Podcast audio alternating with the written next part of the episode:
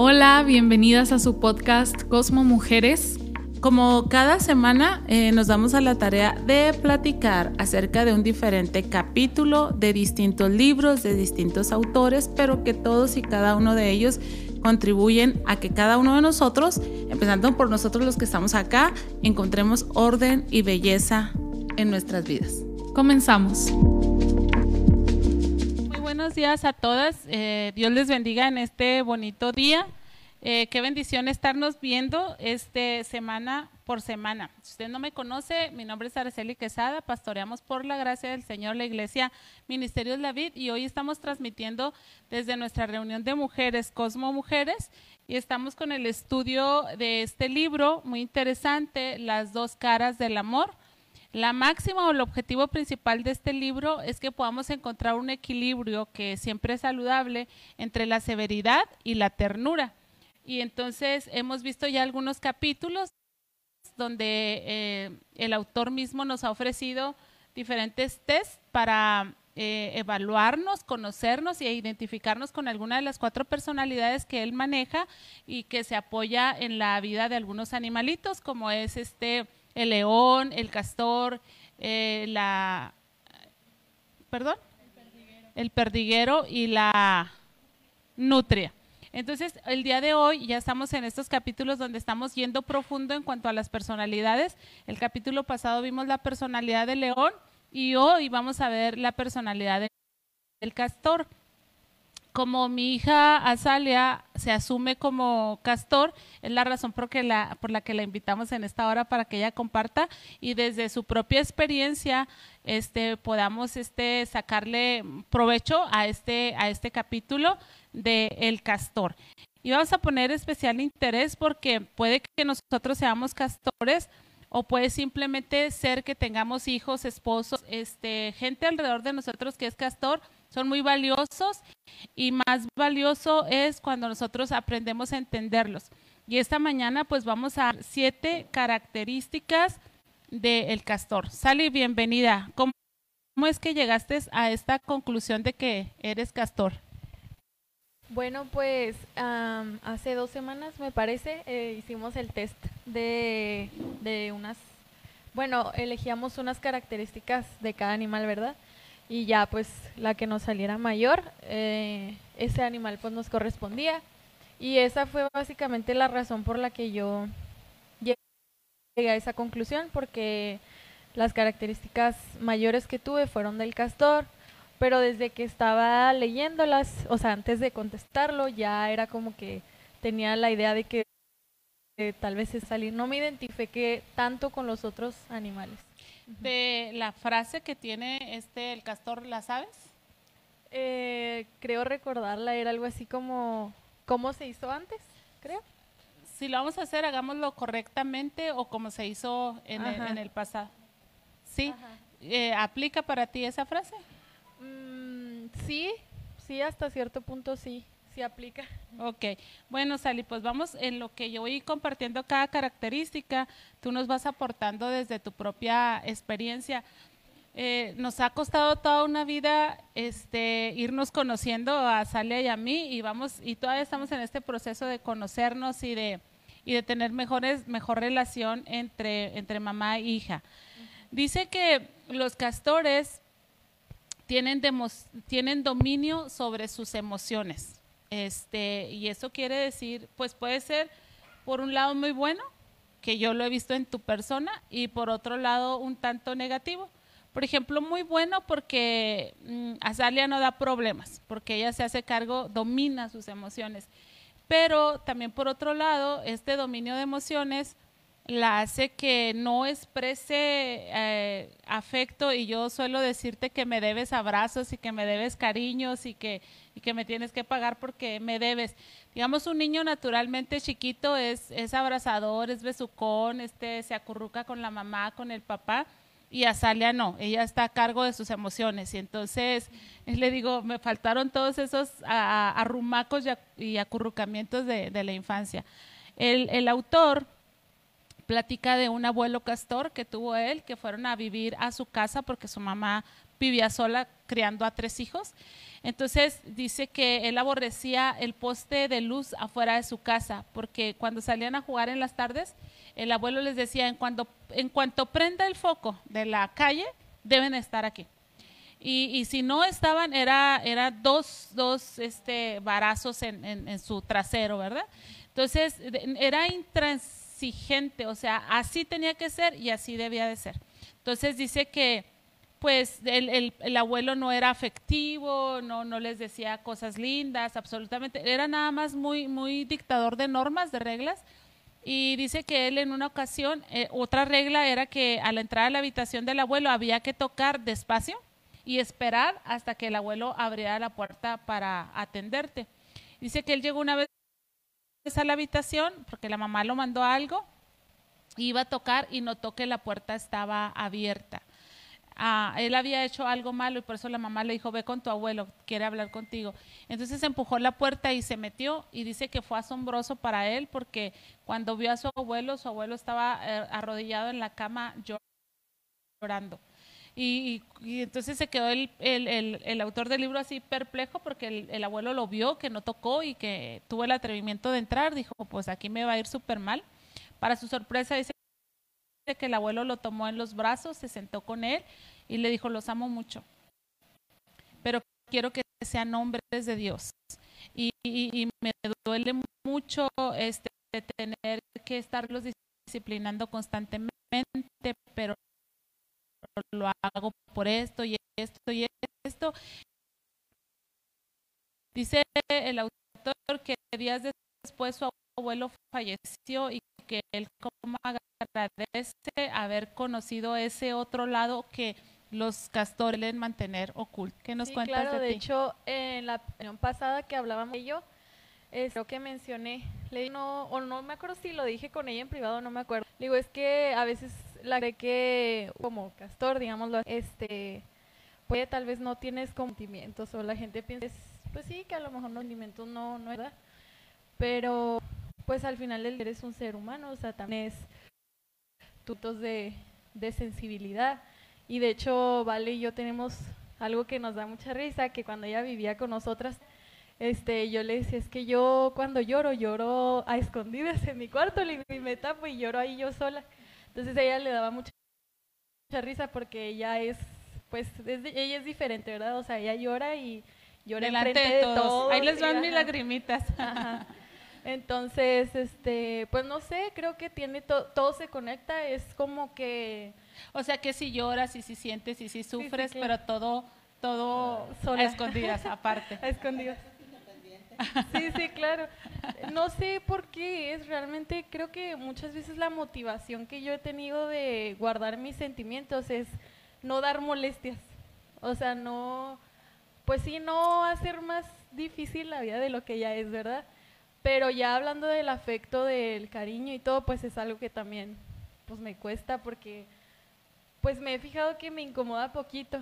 O sea, me incomoda poquito como ser muy cariñosa, no sé por qué. Les dicen que, el autor dice que a los castores les es difícil comunicar el afecto, comunicar la ternura.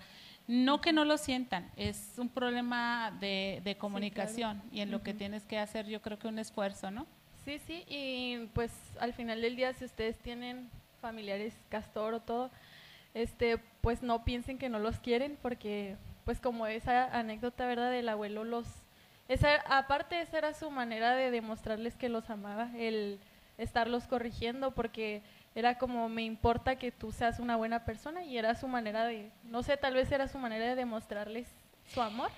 Te voy a hacer una pregunta, nosotras como mamás y tú como hijas, este, ¿qué tanto te funciona como castor? Que te exijamos que expreses afecto, cariño. ¿Qué tanto sientes que es bueno? Porque a veces los papás traemos un proyecto de transformación con los hijos increíbles y llegamos a ser hostigadoras. Yo no sé si funciona o no. Yo sé que a veces soy contigo hostigadora, pero no sé si te ha ayudado o no. Mm, pues yo diría que en mi caso antes me fastidiaba mucho eso. O sea, antes que era más chica, sí me fastidiaba poquito más. Pero ahora que soy un poquito más grande, como que de hecho me estoy dando cuenta que estoy empezando a madurar algo en mí que no había madurado antes, que es como valorar a las personas. Yo antes como que, no sé, o sea, vivía la vida, pues era una adolescente, ¿no? O sea, no me importaba nada, la verdad. Y ahorita es como que, y vamos a lo mismo, no se los digo porque no soy de decirlo, pero últimamente como que me tomo más el tiempo de valorar a las personas que, que están a mi alrededor.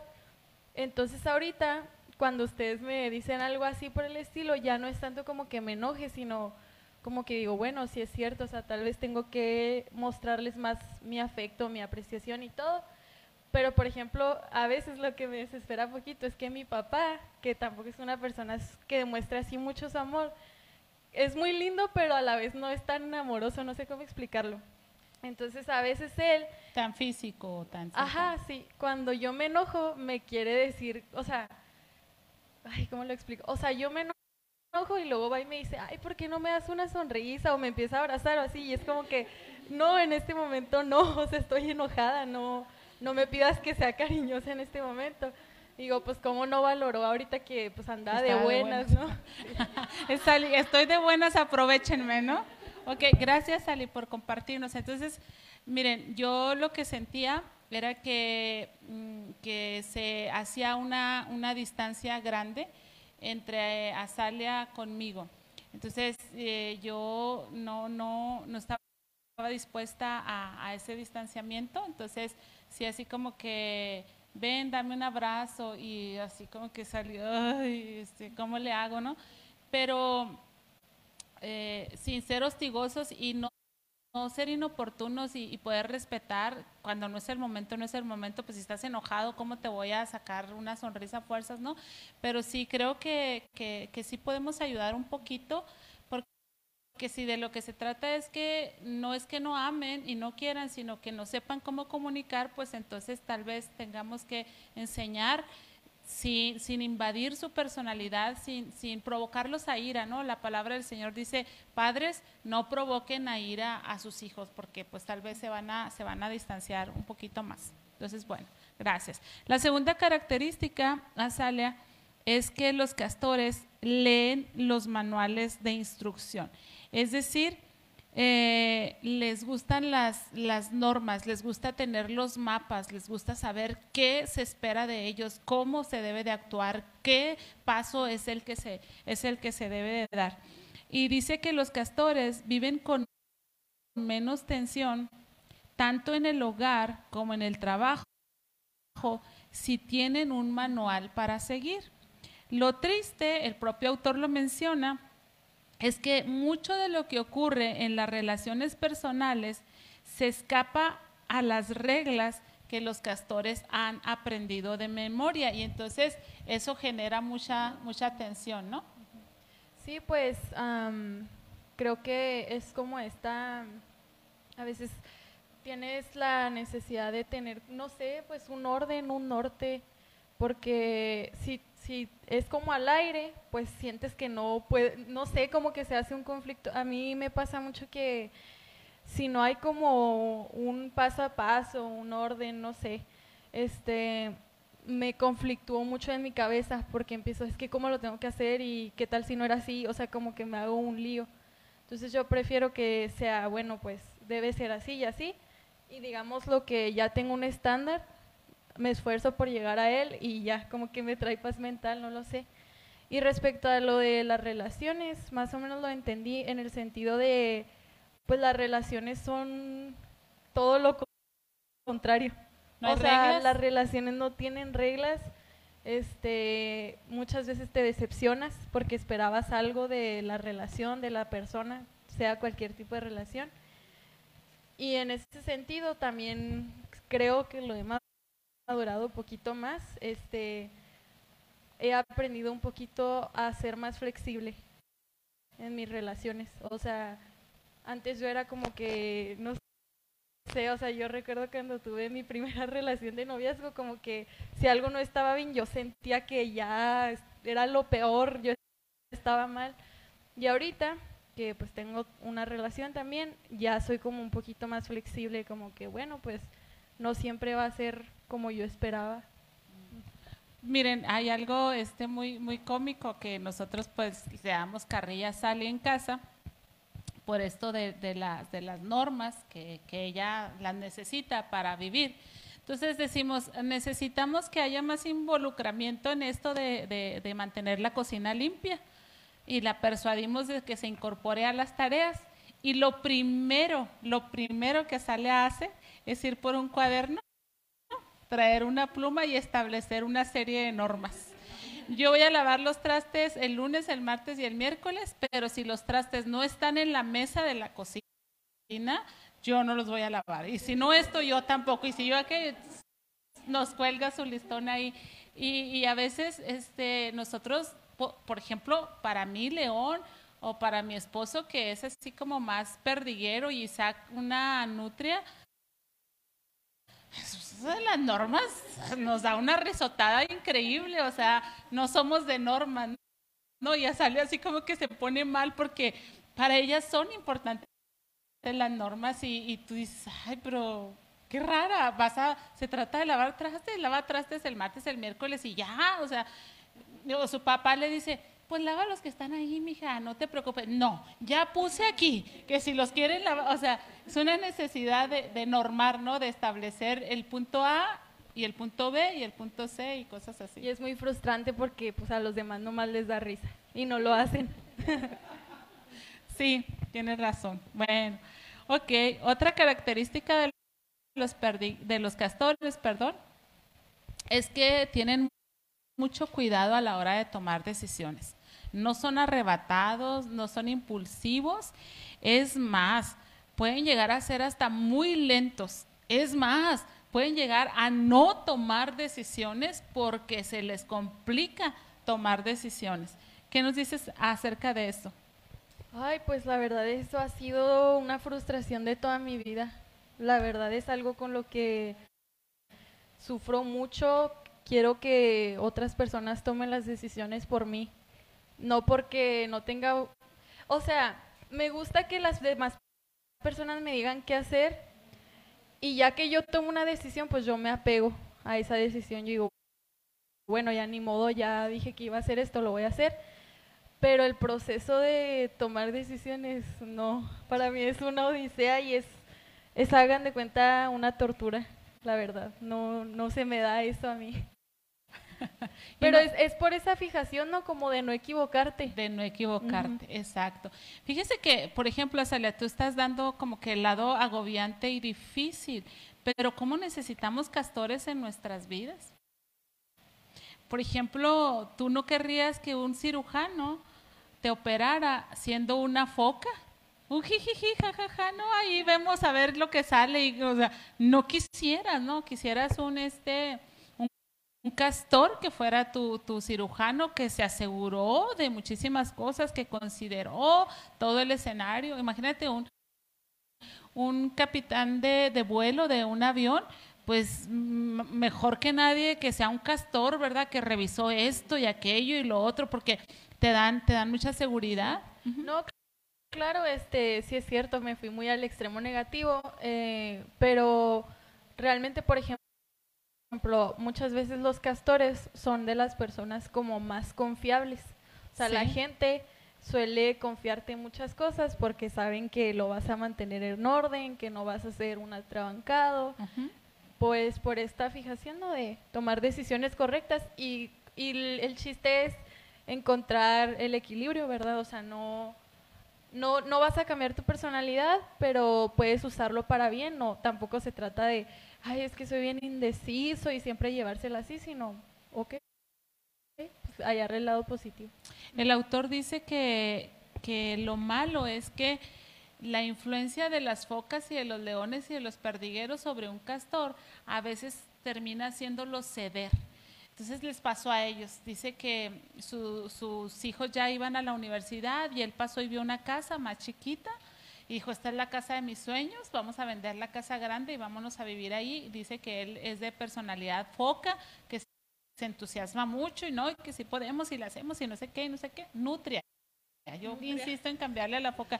Es que como presentan a la nutria como muy divertida y se parece a la foca, y yo tengo una imagen de una foca con una pelota acá jugando, una nutria, perdónenme.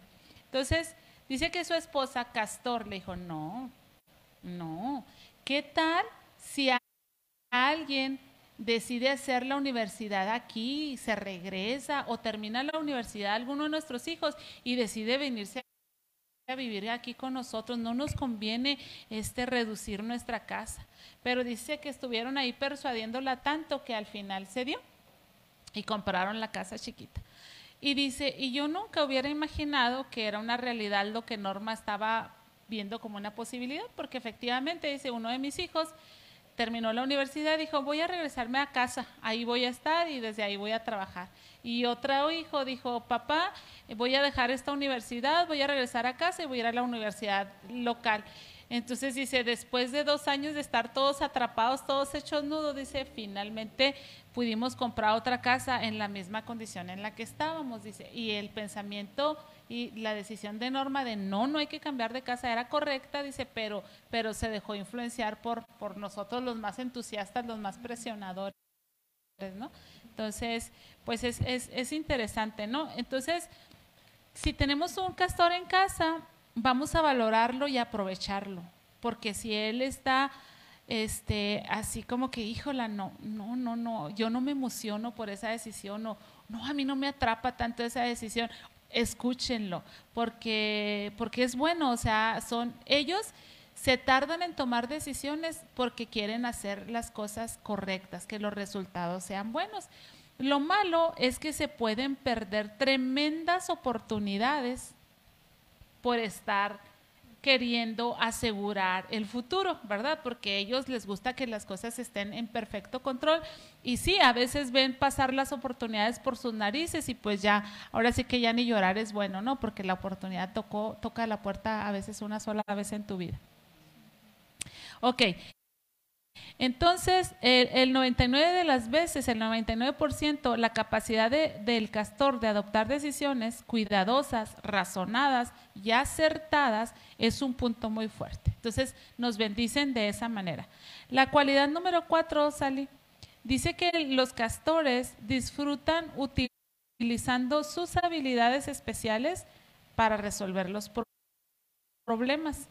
Esas habilidades metódicas de considerar los problemas desde todos los ángulos puede ser de enorme valor para resolver dichos problemas que se presentan, porque como que se detienen, no se apresuran, están pensando en lo correcto, en lo perfecto también. Y entonces ven la problemática y tienen habilidades y destrezas que pueden usar para resolver ciertos conflictos. ¿Cómo la ves tú con eso? Pues sí, es muy cierto. Em, pues es que los castores eh, tienen como, como que su mente muy serena, por así decirlo. O sea, no es están tan influenciados por los sentimientos, ¿verdad? Ya lo decíamos, entonces tal vez eso les nos permite permite pues tener una perspectiva más realista, más calmada, no tan emocional y eso puede, pues sí, o sea, yo lo he visto mucho también, por ejemplo, eh, hay veces que yo estoy en medio de un conflicto, ¿no? Digamos, están discutiendo en una junta de la iglesia algo, ¿no? Entonces a veces yo tomo la decisión de nada más observar a las personas lo que están diciendo, cómo se enojan y así. Entonces me pongo a ver como desde afuera, o sea, dejo a un lado mi, mi opinión, porque pues yo tengo una opinión, y logro tal vez ver, ok, es que esta persona está yéndose a este extremo y esta otra persona, y veo cómo no se entienden porque están en una crisis de que no llegan a, un acuerdo, pero porque están totalmente envueltos en sus ideas, en sus sentimientos y tal vez eso puede ayudar a, oigan, es que mira, él piensa así y él piensa así, ¿no? O sea, yo creo que se, se refiere a eso.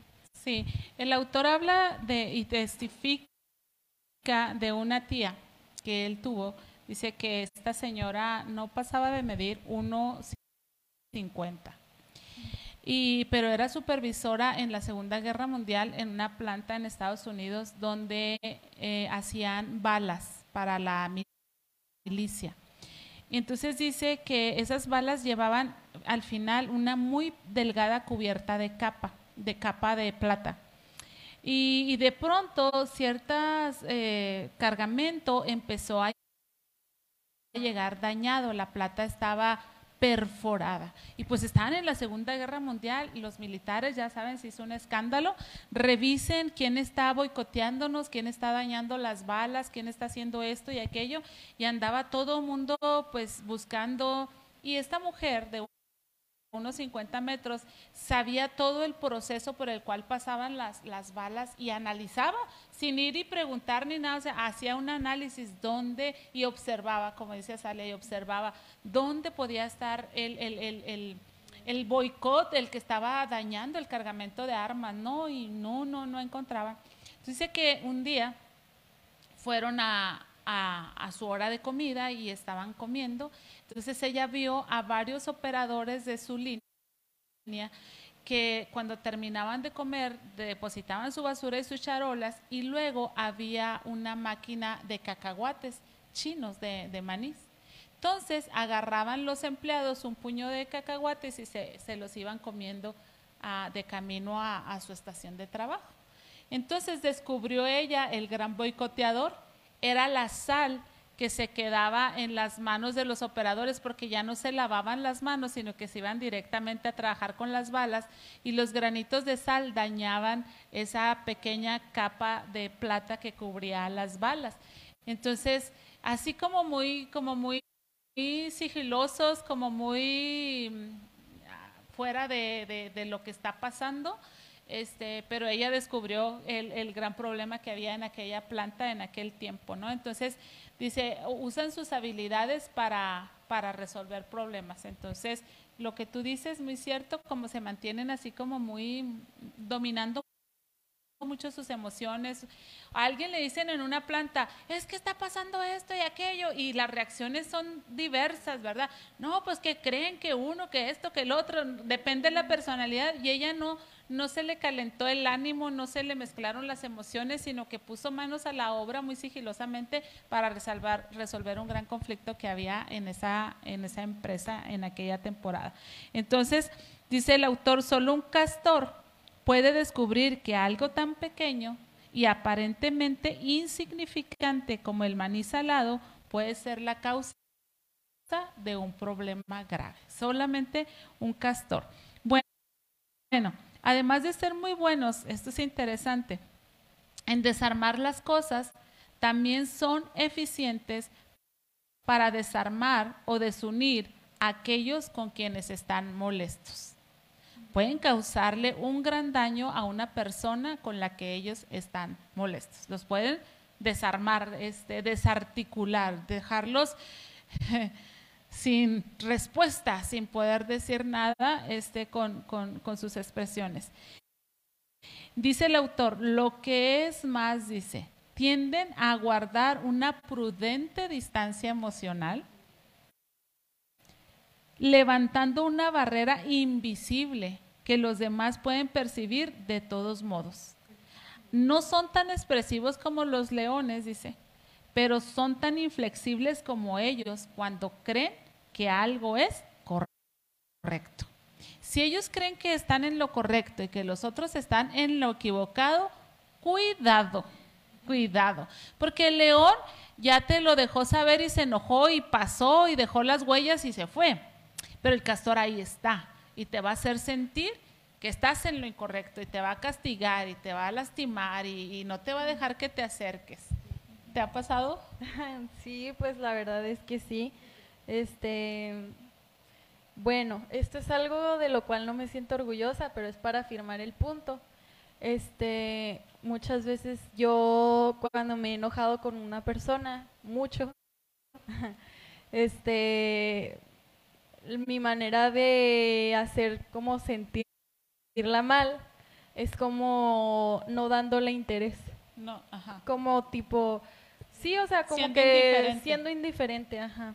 Eh, y se me hace muy peculiar eso porque en mi cabeza es como que yo digo, bueno, este, voy a guardar mi distancia, voy a hacer notar como que estoy enojada, pero al mismo tiempo no. O sea, sí, pues literalmente como lo describiste. Y, y lo curioso es eso, que la gente lo nota y lo siente y la gente se ve afectada por esa indiferencia. O sea, la gente realmente les hiere esa indiferencia y es como que, como dices tú, o sea, un león hace su escándalo, te deja claro que está enojado y, todo, pero hay una manera más de herir a las personas y es tal vez con esa indiferencia, ¿verdad? Y, y como dices tú, que realmente tú tomas tu distancia, le haces notar a la persona que no te interesa, que no estás dispuesto a tal vez dar lo que antes le dabas o no sé. Sí, de hecho hay una frase que dice, prefiero tu maltrato que tu indiferencia, ¿verdad? Porque cuando maltratas a alguien, pues le estás diciendo que te enoja, que te importa, y cuando eres indiferente le estás diciendo, muérete o vive, haz lo que quieras, no me importa, ¿verdad? Y, y eso es bien fuerte. Bueno, fíjense que si un castor aprecia y respeta a una persona, puede ser tan leal como un perdiguero. Pero si está disconforme con alguna persona, puede usar esa tendencia perfeccionista para transformarse en un crítico punzante y rígido. O sea, si, lo quiere, si lo respeta, es leal. Pero si tiene algo que no comparte con usted, con el cual no está de acuerdo, se vuelve muy crítico, es muy punzante, muy hiriente, puede lastimar a cualquier persona. Y eso viene de su profunda aversión a estar equivocados. O sea, eh, el, el, castor no le gusta estar equivocado, no le gusta hacer las cosas incorrectas, eso le impele, le jala a que tome decisiones muy radicales y a un fuerte deseo de hacer las cosas correctamente. Eso, es, eso lo, controla desde adentro, o sea, muy fuerte. Sí, no, pues, eh, pues es muy cierto todo lo que estás diciendo, o sea, es que creo que cuando tú respetas a alguien como castor, es porque consideras que es una persona correcta, que es una persona, no sé, o sea, tiene características que tú ves bien. Pero es como que eso que decía ahorita, o sea, estás muy, muy sensible a la decepción también al mismo tiempo. Entonces, si una persona hace algo que tú dices es incongruente o manchó su imagen o lo que sea, es como, no, pues pierdes pierde valor. credibilidad, pierde credibilidad para ti. Y, me ha pasado, la verdad me ha pasado muchas veces, a veces no lo externo, pero pienso, ay, ni para qué dice esto si ya sé que es así, ¿no? O sea, bueno, es, es, un, es algo negativo,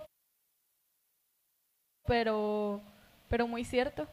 Pues en cierto sentido, qué importante los castores y qué desafío, porque nos hacen reaccionar y nos hacen volvernos de nuestro error, ¿no? Porque nosotros, otras personalidades, toleramos muchas cosas y por eso somos muy incongruentes y, somos eh, mexicanos, en fin. Eh, ahí lo hacemos de alguna manera y, gracias a, esos castores que, que, te reprueban, que dicen, este, a veces de una manera muy punzante, muy extrema, ¿no? Pero que sí te hacen volver en sí. Qué desafiante ser padre de un castor.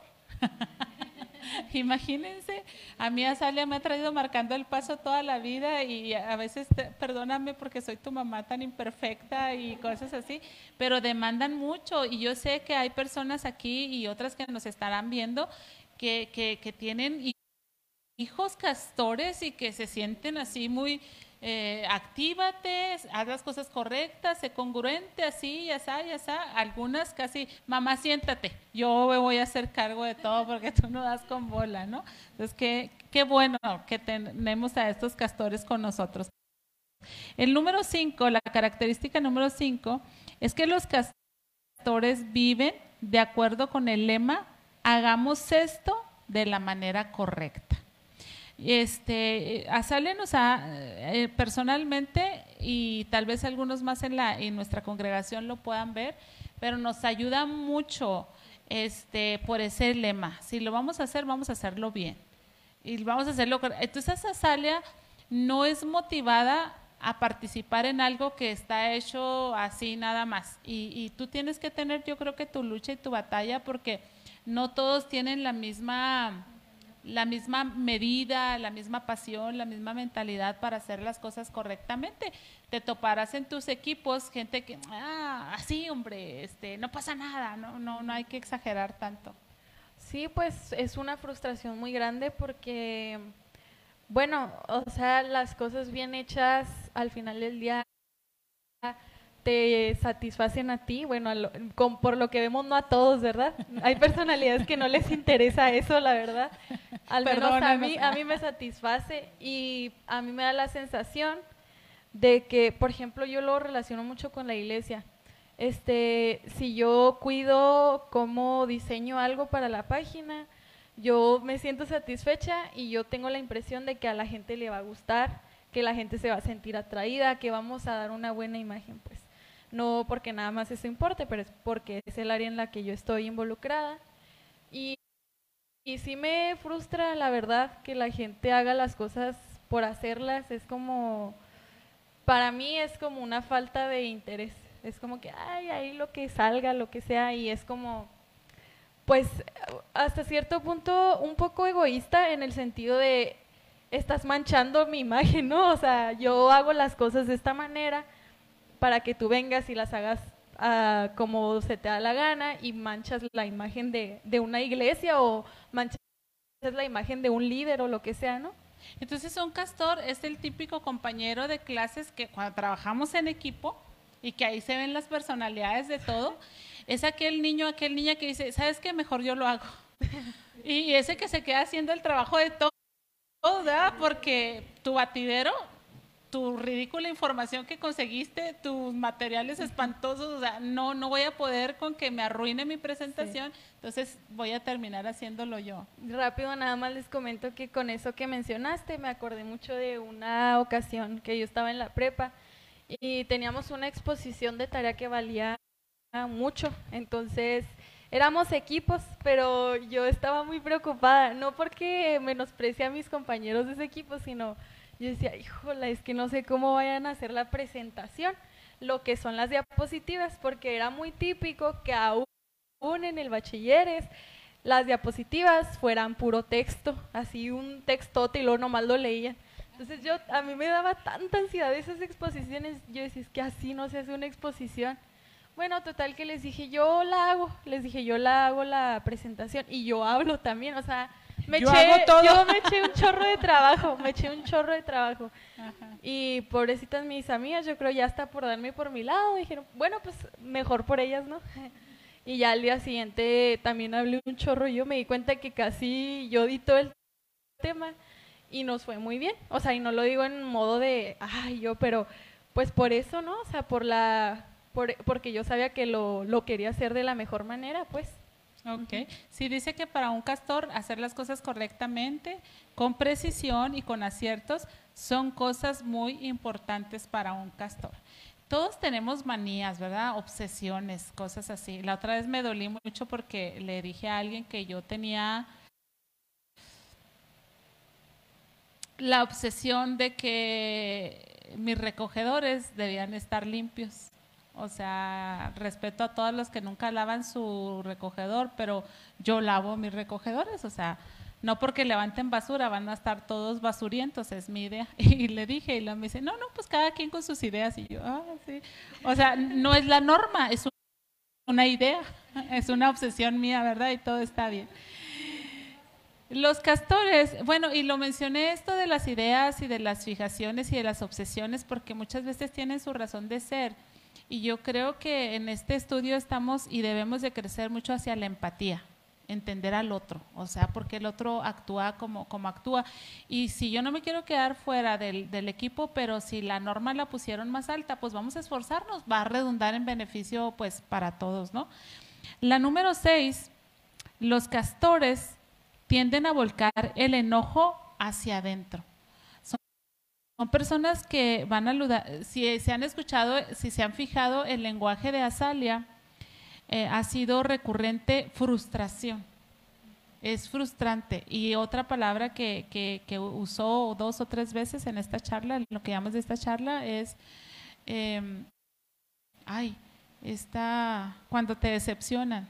Sí, pues decepción. Decepción o algo así.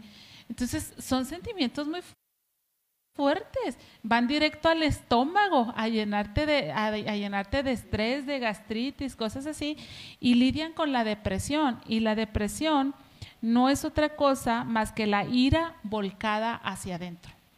Ira volcada hacia adentro. Entonces, ¿qué es lo que activa esta ira en los castores? Que se cometan errores. Ah, los pone mal que se cometan errores, activa eso. Entonces, eh, hay que comprender que tanto los perdigueros, eso va muy fuerte para nosotros los leones, y los castores hacen las cosas más despacio cuando se les presiona. Y yo me acuerdo tanto de un evento en la primaria, en la vida de Azalia, eh, donde estuvo mal. Este, tenía gastritis, tenías ansiedad, tenías un montonal de cosas. Bueno, la estaba pasando tan mal que, que mi esposo, que suele ser muy, muy, muy, muy tranquilo, no sé, estábamos también tan alterados con ella, que mi esposo fue y habló con la maestra porque Azalia acusaba a la maestra de que la maestra la, la, la presionaba mucho, la, la, la, la hostigaba. Entonces mi esposo en una entrega de boletas pidió hablar con la maestra y decirle, oiga, pues tenga misericordia de mi chaparrita y la está volviendo loca y la trae. Eso es a lo que la maestra dijo, no, señor, no, es que nosotros notábamos que Azalia siempre salía de la escuela y ni me hablen, se subía, en el carro la recogía yo, no me hablen porque tengo mucha tarea, yo iba haciendo, pero ¿por qué Azalia? Porque en años pasados no le pasaba así, yo salía con muchas tareas y se la pasaba de genio y estresada y con dolor de estómago y gastritis y la llevamos con su pediatra y determinó que era gastritis nerviosa y le estábamos dando medicamento, no sé si era cuarto o quinto año de primaria, ¿sale? Como cuarto. ¿Cuarto? Pues estábamos todos locos en casa. Y la maestra dice, no, es que usted le encarga muchas tareas y nunca habíamos batallado así. Ya y dice ella, no, yo no encargo tareas, se llevan lo que no terminan en clase. Entonces, pero ¿cómo que a no termina? No, dice, es que mire, les, digo, hagan un cuadro. Y adentro del cuadro van a escribir esto. Yo ya estoy dictando y a Salia no termina el cuadro. O sea, arranca la hoja, lo tira, lo vuelve a hacer. Sale un cuadro. O sea, un cuadro, un cuadro. Haz un cuadro, mija. No, no, no, no te interese si está derecho, si está medio chueco, si se va a caer, si se va a desarmar, si está bonito, haz un cuadro. Y no, ella no puede hacer un cuadro. Ella tiene que sacar la regla y hacerlo y redecorarlo y cosas así. Entonces, eso, entonces, eh, tal vez en lo que la maestra le decía, sal y como sea, entonces ella se alteraba más porque los castores y los perdigueros, usted les dice rápido, rápido, rápido, y como que se, se, hacen más lentos, se pierden, se atrasan, se bloquean, y a Salia la pasó mal ese año. Nosotros ya teníamos a la pobre maestra así como que mugre maestra, y, y no era eso, sino que ella desconocía, como muchas veces nosotros desconocemos cómo afecta la manera en que nosotros nos relacionamos con otros. Y, eso le pasó al autor, al hijo del autor. Dice que, que, su niño en la escuela empezó mal y mal y a bajar de calificaciones, a no querer ir a la escuela y cosas así. Y se asombraban mucho porque el maestro tenía fama de ser muy buen maestro maestro, pero era un maestro que le gustaba que fueran muy dinámicos y con su manera de, motivarlo, lo que lo hacía era que lo complicaba más y lo, y lo hacía que se fuera lento y se le complicaban las cosas, ¿no? Entonces, presionar a un castor es como disminuir la temperatura del, del calentador de agua cuando en realidad queremos agua caliente. Y yo he visto escenas eh, en casa con papás y niños ese trapo, dámelo rápido. Y, y, ahí estaba el trapo y, le dan el vaso. Este, no, ese no es trapo, trapo, este, no, válgame Dios el trapo. Entonces, de tanto que lo presionamos, lo volvimos locos y ya no supo ni cuál era el trapo, aunque lo tenía ahí enfrente, ¿no? Entonces es importante que yo sepa, es un castor mi hijo, es un perdiguero porque si lo presiono lo voy a volver loco y, no, y lo voy a hacer disfuncional, ¿no? ¿Quieres comentar algo de eso o no, Sally? No, no, estoy, estoy de acuerdo. Entonces dice que un castor necesita respaldo sereno y libertad de preguntar. Respaldo sereno y tener la libertad de preguntar. También nos recomienda el autor que los papás de niños debemos asegurarnos de alabarlos, de estimularlos, de proteger el carácter de nuestros hijos. Debemos de aplaudir sus éxitos. Pero a su vez, los castores necesitan aprender que se puede fracasar y que está bien. Puedes fracasar en una empresa, en una tarea, en un proyecto, en una relación y está bien porque ellos sienten que no pueden fracasar. Se demandan, tienen su yo interno que les exige, que les eh, lanza azotes diario, no puedes hacerlo mal, no puedes tener malas notas, no te puede quedar horrible, no te puede quedar mal hecho, no te puedes exponer a que se burlen de ti. entonces tienen internamente, sin que nadie más les diga nada, un, juez, un, azotador, un, exigente, ¿verdad? Que los trae muy, muy agobiados. Entonces ellos tienen que aprender que pueden fracasar que también pueden pedir ayuda cuando la necesiten. Me encantó esta nota y se las comparto. Dice, podemos ayudar a las personas tipo castores a sentirse más triunfantes en el hogar, en la oficina y en el aula. Si tenemos presentes que son extremadamente sensibles a las críticas. Tenemos que tener presente, les afecta mucho la crítica a los castores. Por eso es importante, indispensable, ser tiernos con ellos y firmes con sus problemas. O sea, con ella tengo que ser tierna, tranquila, está bien, y con el problema, suelta eso. O sea, no pasa nada, suéltalo y lo vas a resolver y verás, no sé qué. Ser tiernos con ellos y ser firmes con los problemas. Y la número uno, siete, perdón, última, los castores dice que tienden a concentrarse en el pasado. El principal marco temporal o cronológico de un castor es el pasado. Es decir, con, ese, con esa seguridad que ellos quieren caminar, de no cometer errores, de no equivocarse, les gusta saber cómo se han hecho las cosas antes. ¿Cómo hizo mi papá esto? ¿Cómo hicieron ustedes aquello? ¿Cómo se casaron? ¿Cómo compraron la primera casa? ¿Cómo decidiste qué estudiar? Y, se, y se van mucho al pasado. Si eso demuestra que fue bueno, lo van a mantener. Y también tienden a mirar hacia el pasado como una manera de explicar la situación de los problemas presentes. Hace algún tiempo, bueno, Azalia este, me, me, me, había criticado acerca de mi, de mi firmeza, de mi dureza, de, de muchas cosas, ¿no? Que ella puede, puede criticarme en, en, mi modelo de crianza. Y hace poco salí, me, tú platicaste conmigo y me platicaste de algunos niños mal portados. Y lo me dice, no, ¿sabes qué, mamá? Yo creo que yo voy a ser como tú. O sea, cuando lo vivió conmigo dijo, ay, qué feo que fueras así, ya está, ya está, ya está, pero ahora que se proyecta al futuro, regresa al pasado y dice, bueno, mi mamá le hizo así, así, así y no tuvo problemas con esto y con esto y con aquello, yo voy a aplicarla también, yo voy a hacer así, así, así, porque no se vale que los niños sean así tan, tan, tan bárbaros. No sé si nos pase a, a veces porque luego terminamos siendo igual que nuestras mamás haciendo las mismas cosas y diciendo las mismas cosas, ¿verdad? Que, que, nuestras mamás, pero, pero tú tuviste esa conversación conmigo, ¿te acuerdas? Sí, sí, sí. Ok. Me acuerdo. El autor habla de una mujer, Brenda, que se casó, se embarazó y tuvo a su primer hijo.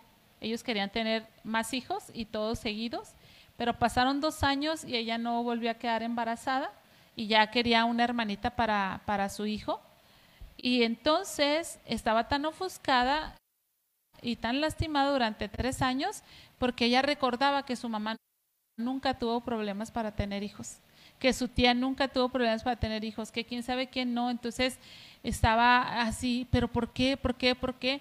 Se fue distanciando de su esposo, llenándose de amargura y cosas así, hasta que ella tuvo que, ah, y me gustó, que ah, desarrollar una habilidad en lugar de mirar el pasado para el deber ser, también usó el pasado para, para lo mismo, para el deber ser. Dice que ella, que le preguntó el autor, ¿cómo saliste de tres años de, depresión, de enojo, de tristeza, de amargura, ya que tú eres muy dada a, a ir al pasado? Y dice ella, seguí yendo al pasado, pero ahora no para ver cómo se debían hacer las cosas, sino cómo fueron las cosas. Es decir, me acordé cómo Dios me ayudó en aquel tiempo, cómo Dios manifestó su gloria en este otro tiempo, cómo Dios nos socorrió de esa manera en nuestro tiempo. Entonces, sigo yendo al pasado, pero eso ayudó para que yo tuviera fe y ver hacia adelante. Entonces, después de tres años de agonía, estuvo lista para adoptar a su segundo hijo. Este, en esa 100, o sea, y me gustó que, que no corrigió, ah, ya no voy a ir al pasado, sino que voy a ir al pasado, pero voy a buscar otras cosas, voy a, a, recordar cómo Dios se ha manifestado, cómo Dios ha hecho cosas. Sí, justo en estos días estaba platicando yo con Valeria y estábamos hablando de, pues, de muchas cosas, pues.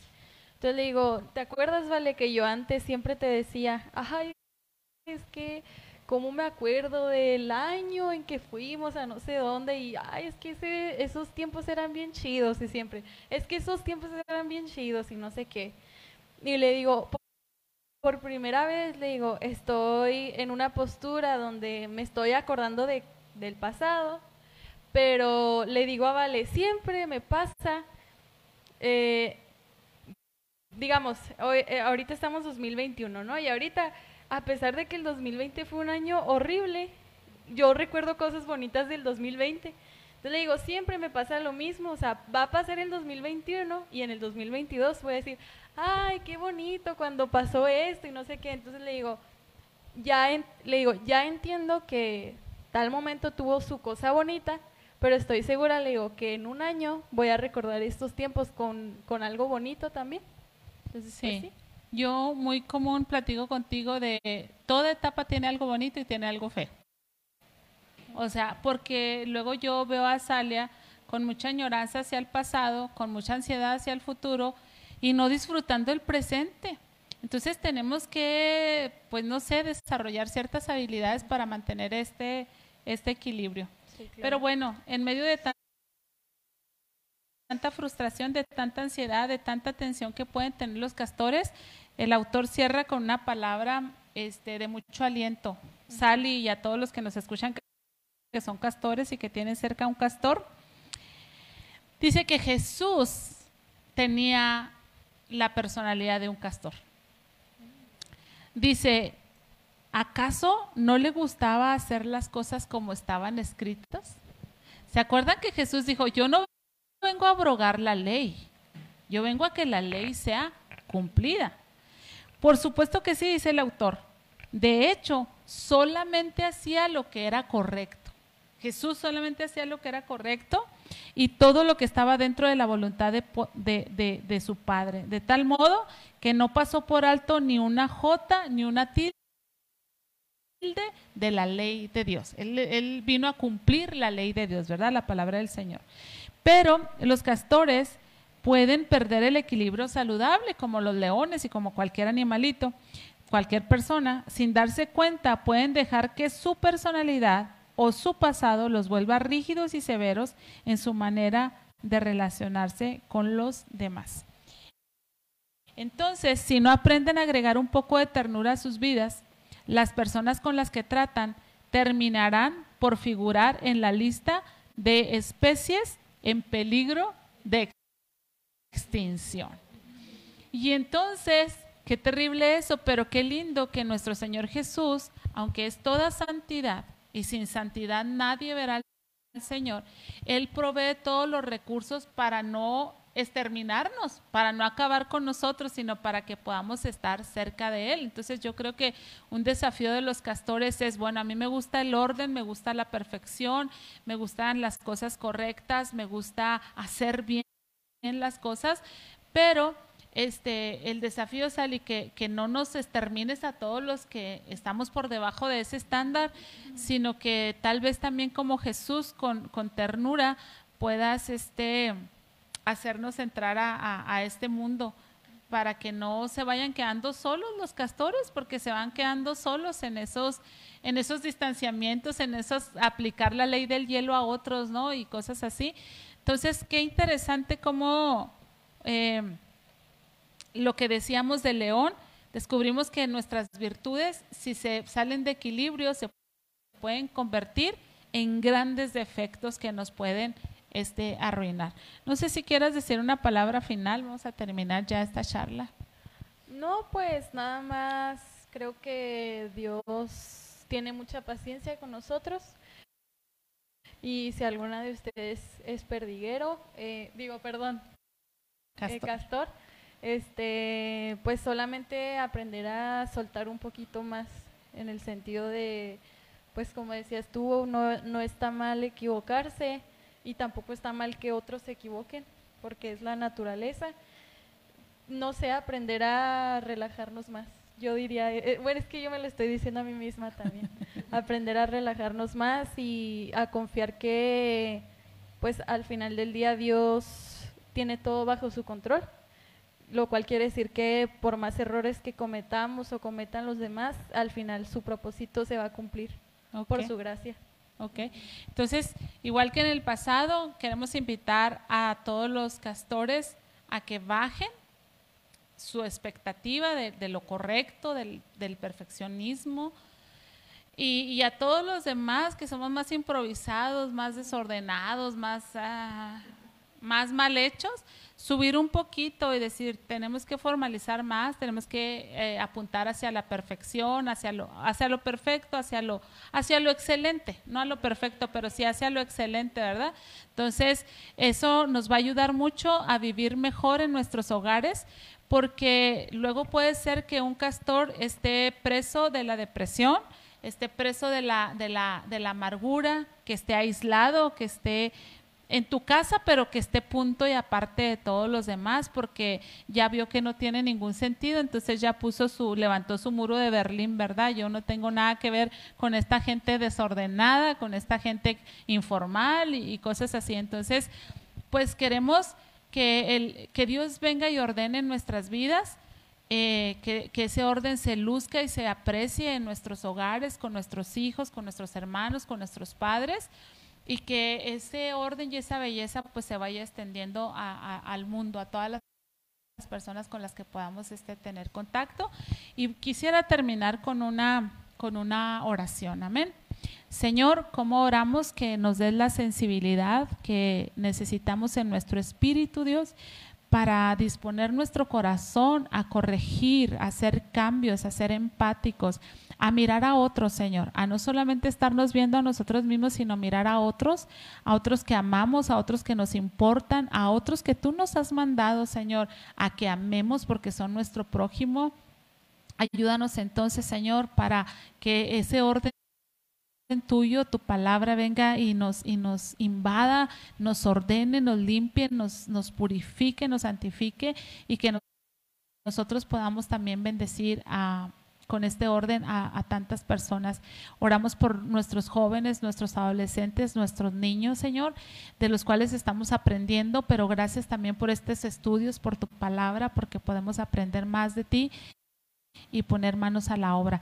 Bendícenos Dios y que nos podamos ver eh, la próxima semana con tu ayuda, con mucho gozo, en el nombre de Cristo Jesús. Amén.